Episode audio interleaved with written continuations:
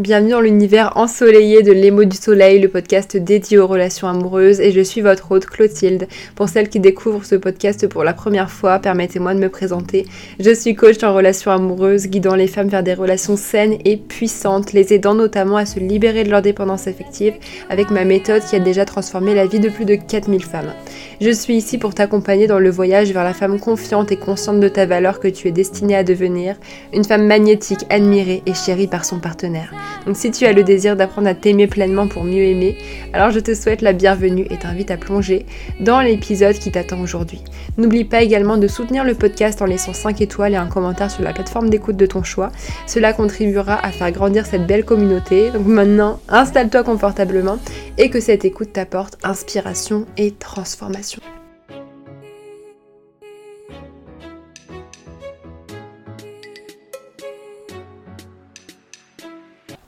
Si un homme te prend pour acquise alors qu'au début de la relation il était super investi, c'est soit parce que tu t'es placé toi-même dans cette position-là, soit parce qu'il estime qu'il n'a plus d'efforts à faire pour te conserver dans sa vie. Si ces actions ne correspondent pas à ce que tu mérites et à ce que tu veux profondément dans une relation, il faut que tu reconsidères absolument la place qu'il occupe dans ta vie et ça il faut le faire directement. Parce que si tu ne te respectes pas toi-même, comment est-ce que tu peux t'attendre à ce que ton partenaire te respecte dans ta relation de couple?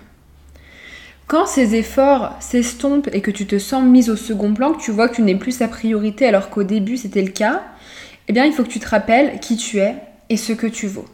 Donc je vais te partager aujourd'hui trois étapes pour reprendre le contrôle de ta valeur et t'affirmer devant ton partenaire.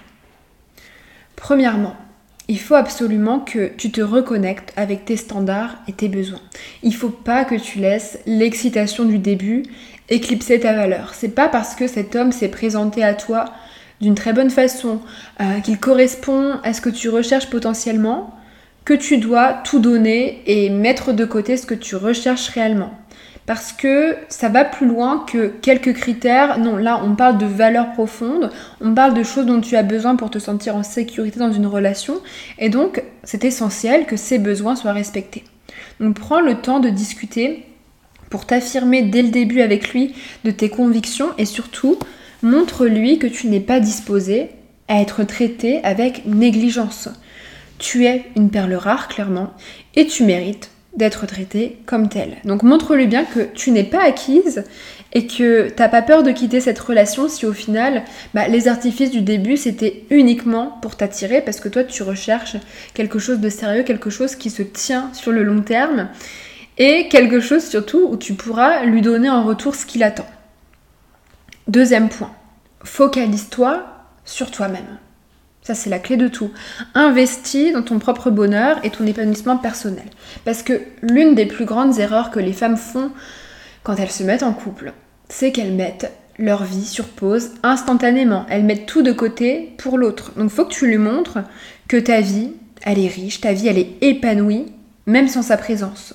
Parce que quand un homme voit que tu es capable de t'élever seul, il comprendra que ta présence dans sa vie est un privilège et non pas une évidence.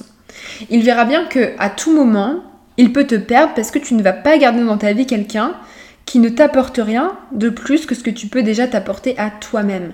Ça, c'est vraiment essentiel. Il faut que tu montres que tu as conscience de ta valeur, que ton bonheur, il est déjà là avec ou sans lui, et que s'il n'est pas prêt à faire les efforts en conséquence pour te garder, et que vos deux visions au final ne se correspondent pas, eh bien ce n'est pas la peine d'aller plus loin. Et la troisième étape, ça va être tout simplement d'observer et d'agir en conséquence. Une fois que tu as fait tout ça, s'il n'agit pas, c'est parce qu'il ne t'estime pas. Je le répète, un homme te montre son amour, te montre à quel point il t'estime en fonction de la quantité d'actions qu'il va mettre en place. Donc sois attentive à ses actions, sois attentive à son comportement envers toi. Et si ces actes ne reflètent toujours pas le respect et l'attention que tu mérites, eh bien là, ne tarde pas à prendre une décision.